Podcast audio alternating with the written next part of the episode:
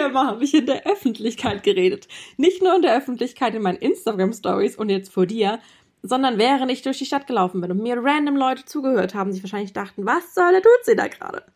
Nur ich wette, ich wette, dass ich mindestens eine Person dadurch so inspiriert habe, weil sie sich gedacht hat, krass, ich kenne diese Frau nicht, aber wie mutig, wie geil ist es bitte, dass sie durch die Stadt läuft und mir dieses Thema redet. Total selbstbewusst, total strahlend. Boah, wenn die das kann, dann kann ich das doch auch. Herzlich willkommen zum Sei on Fire Podcast. Ich bin Chiara und ich zeige dir, wie du mit deinem Feuer die Herzen deiner Traumkundinnen anzündest. Rocke dein Marketing und Business auf deine einzigartige Weise. Verbrenn die alten Regeln im Feuer und lass es leicht sein. In diesem Podcast erlebst du tiefe Mindset-Shifts und bekommst feurige Strategien, die du leicht für dich umsetzen kannst. Also los geht's mit Sei on Fire. Es ist wieder Zeit für die weltberühmten oder zumindest in Chiaras Welt, in meiner Welt berühmten Massagesessel-Podcasts.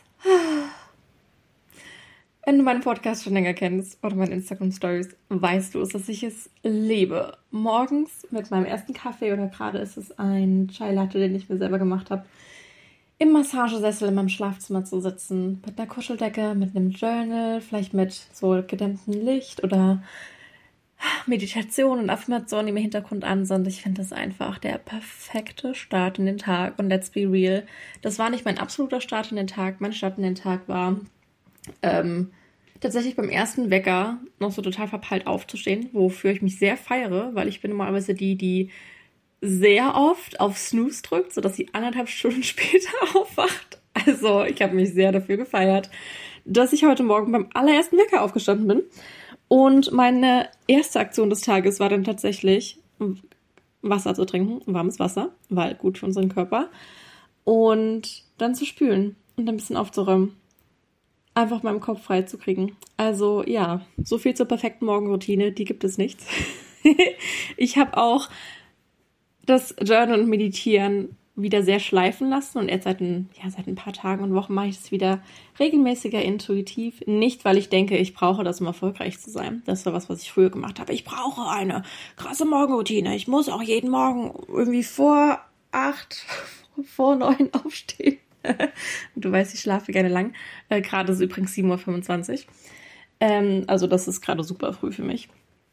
Und ja, irgendwann habe ich erkannt, dass das alles Bullshit ist und ich aufstehen kann, wann ich will. Ich journal oder nicht journal kann, wie ich will. Und manchmal dient es mir total, eine Morgenroutine zu haben oder eine Abendroutine, wirklich mit Strukturen, in denen ich flowen kann. Äh, auch gerade dann, wenn ich sehr, sehr viel intuitiv unterwegs bin oder wenn ähm, ich wirklich sehr auf meine Energie achte, zum Beispiel während eines Launches oder ähm, aktuell, da ich wirklich mehr Kunden und mehr Projekte und Räume denn je halte. Und ich feiere so sehr. und deswegen achte ich natürlich noch mehr auf meine Energie im Sinne von, ich habe wieder angefangen zu laufen.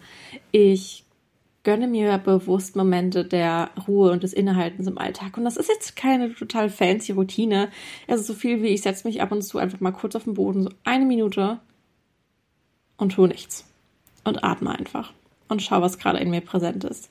Oder ich verlasse den Raum, in dem ich arbeite. Ich habe ein eigenes Büro hier in meiner Wohnung und gehe in die Küche, mache mir da einen Kaffee und statt den Kaffee vor dem Laptop zu trinken, oder mittlerweile habe ich auch einen Bildschirm, weil ich mein Büro geupgradet habe. so viele Neuerungen, ich lieb's. Äh, nach dreieinhalb, fast vier Jahren Business wohlgemerkt. Also bei mir war das auch ein Prozess. Und ähm, ja, manchmal sind diese Inhaltmomente einfach dieses, okay, ich trinke den Kaffee jetzt ganz bewusst in der Küche und nicht irgendwie während ich arbeite, sondern ganz bewusst. Also Kleinigkeiten. Darüber wollte ich heute eigentlich gar nicht reden. Ähm, aber das passt jetzt perfekt. Ja, weil ich heute sowieso eine Folge zu dem Thema aufnehmen wollte. Ähm, eigentlich gerade zu einer anderen, aber da dieser Flow gerade so passierte, switche ich das Thema und nehme die andere Folge danach auf. Intuition und so. Das ist etwas, auf das wir viel mehr vertrauen dürfen. Viel, viel, viel, viel mehr. Und ich weiß, dass ganz viele Leute so diese Begriffe feminines Business, weibliches Business, ähm, energetisches Marketing, emotionales Marketing irgendwie durch die Gegend werfen. In meiner Welt geht es einfach darum, dass wir uns erlauben, du dir erlaubst zu tun, was zur Hölle du tun möchtest. Was zur Hölle du tun möchtest und wie zur Hölle du es tun möchtest.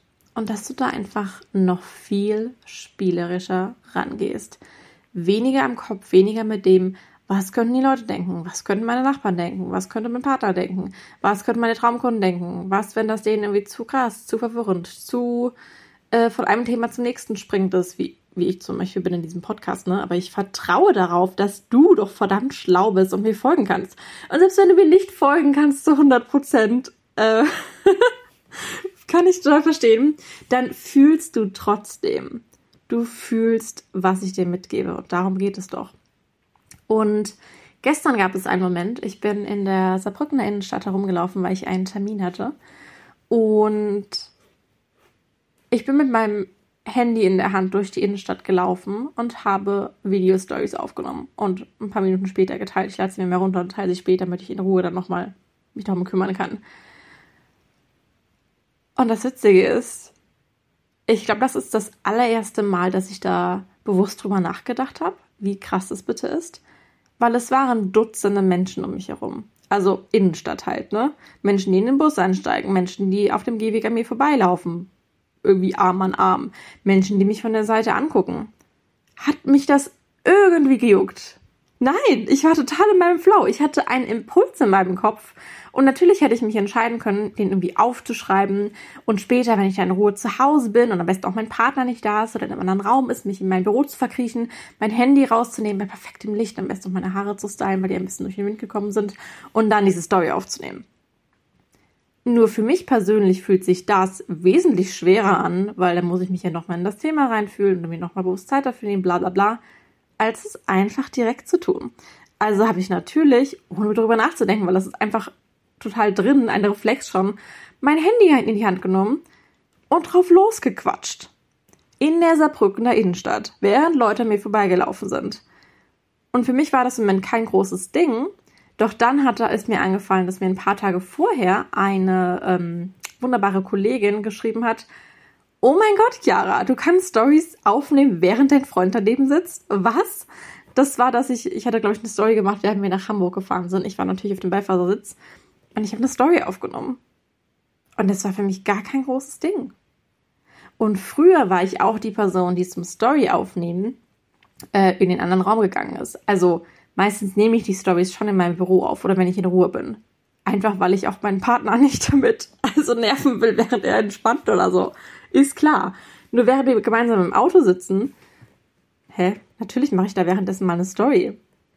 Also, er ist sowieso die Person, der sich meine Stories alle anschaut und auf alles interagiert und mich feiert wie irre. Also er sieht sie doch sowieso. Also warum sollte ich sie nicht neben ihm machen? Nur da ist mir aufgefallen, was das für ein nächstes Level an A Sichtbarkeit ist, weil ich mir erlaube, gesehen zu werden, weil ich mir auch von meinem Partner erlaube, als Content Creator gesehen zu werden, als CEO gesehen zu werden, die ja nun mal teilt, was sie teilt und ein nächstes Level an I don't give a fucking fuck Sichtbarkeit, weil es mir wirklich egal ist, was andere Menschen von mir denken. Es ist mir wirklich egal. Und ich bin der absoluten Überzeugung, dass indem ich Tag für Tag, Woche für Woche, Jahr für Jahr, und es darf ein Prozess sein. Es kann auch einfach eine Fuck it, ich mach's einfach Entscheidung sein, ne? Also es darf ja leicht sein. Es muss nicht immer dieser ewig lange irgendwie Sichtbarkeitswunden Heilungsprozess sein. Indem ich tue, was soll ich tun will, inspiriere ich andere so verdammt sehr. So verdammt sehr. Ich habe einer Freundin von mir letztens ein Video geschickt, das ich auch in meiner Story gepostet hatte, wie ich im Wald hier auf einer Lichtung abgetanzt und gesungen habe wie irre. Und da meinte sie nur so, oh mein Gott, Chiara, ich bewundere dich so sehr dafür, weil ich könnte das nie. Dafür ist mir viel zu wichtig, was Leute von mir denken. Und was sie dabei übersehen hat, sie ist gerade sowieso noch im Beginn ihrer Persönlichkeitsentwicklung, ist, dass wir doch immer die Wahl haben. Wir können uns heute, 7.31 Uhr, entscheiden, ey, ab jetzt weigere ich mich. Weigere ich mich, mein Leben davon bestimmen zu lassen, was andere denken. Ab heute, 7.32 Uhr, entscheide ich mich zu tun, was zur Hölle ich tun will. Und ich entscheide mich, dass es mir heute ein Prozent egaler ist, was andere Menschen könnten, als gestern. Und das entscheide ich jeden Tag und handle danach. Und das Witzige ist, ich habe ihr nie irgendwie solche Tipps mitgegeben. Nur mittlerweile, da indem ich ihr vorlebe, wie befreit und entspannt und selbstbestimmt ich lebe, fängt sie auch mit kleinen Schritten an, noch mehr zu tun, was sie will, noch mehr zu tragen, was sie will. Im Fitnessstudio die kurze Hose anzuziehen, obwohl sie ein Tier mit ihren Beinen hat, bliblablub. Und ich finde das einfach so geil, weil ich einfach weiß, als ich gestern in der Saarbrücker Innenstadt herumgelaufen bin mit meinem Handy und ich habe nicht irgendwelche netten, ha, hallo, schöner Tag Stories aufgenommen. Ich habe in der Saarbrückener Innenstadt darüber geredet, dass ich mich jahrelang für meine Zehennägel geschämt habe und bei der Fußpflege beim Podologen war und das ganze Thema Scham in 20 Minuten gelöst war. Da, über dieses Thema habe ich in der Öffentlichkeit geredet. Nicht nur in der Öffentlichkeit in meinen Instagram Stories und jetzt vor dir, sondern während ich durch die Stadt gelaufen bin und mir random Leute zugehört haben, sich wahrscheinlich dachten, was soll der tut sie da gerade? Nur ich wette, ich wette, dass ich mindestens eine Person dadurch so inspiriert habe, weil sie sich gedacht hat, krass, ich kenne diese Frau nicht, aber wie mutig, wie geil ist es bitte, dass sie durch die Stadt läuft und mir dieses Thema redet. Total selbstbewusst, total strahlend. Boah, wenn die das kann, dann kann ich das doch auch. Und ja, ich finde einfach wirklich, je mehr du in deine Wahrheit trittst, und das ist wirklich Schicht für Schicht für Schicht für Schicht. Ich habe das Gefühl, ich habe gerade nochmal so ein neues Durchbruchslevel an Sichtbarkeit erreicht an I don't give a fuck und gleichzeitig gebe ich so viele Fucks, weil ich einfach so sehr, weil es mir einfach so wichtig ist, andere Menschen von all diesen, was könnten Menschen denken, das kann ich nicht tun, weil, das kann ich nur so und so tun, das muss so und so sein, Limitierungen zu befreien, weil ich einfach weiß, wie anstrengend das ist, ständig in dieser Überdenkenschleife zu sein. Und ich fühle in meinem Körper gerade, während ich in diesem Massagesessel sitze, den ich gleich anschalte, damit er nicht vibriert im Hintergrund wie ein Vibrator. das wäre so ein nächstes Level an Sichtbarkeit. Ich bin noch nicht sicher, ob ich das ähm, möchte. Ähm, anyway, wo wollte ich hin? Genau, ich fühle wirklich in meinem Körper, wie ruhig und entspannt ich bin. Und das ist etwas, dazu werde ich dann gleich jetzt in absolut perfekter, ungeplanter Überleitung die nächste Folge aufnehmen. Ähm, also hör sie dir voll gerne an, wenn du willst. Zum Thema Ruhe, innere Ruhe und warum das einfach für mich dieses Jahr der Game Changer war.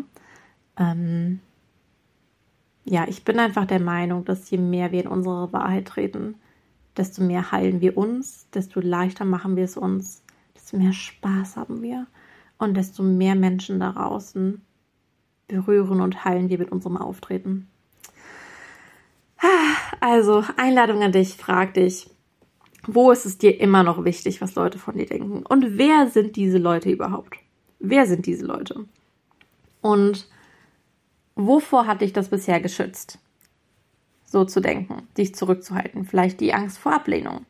Hinter der Angst vor Ablehnung steckt natürlich was, klar, Verlustangst schon wieder Menschen zu verlieren. Und hey, ich kenne das, weil ich war die Person, meine allerbeste Freundin, die ich seit Schule kannte, hat sich vor vier oder fünf Jahren von mir abgewandt, weil sie meinte, Chiara, du bist mir zu glücklich.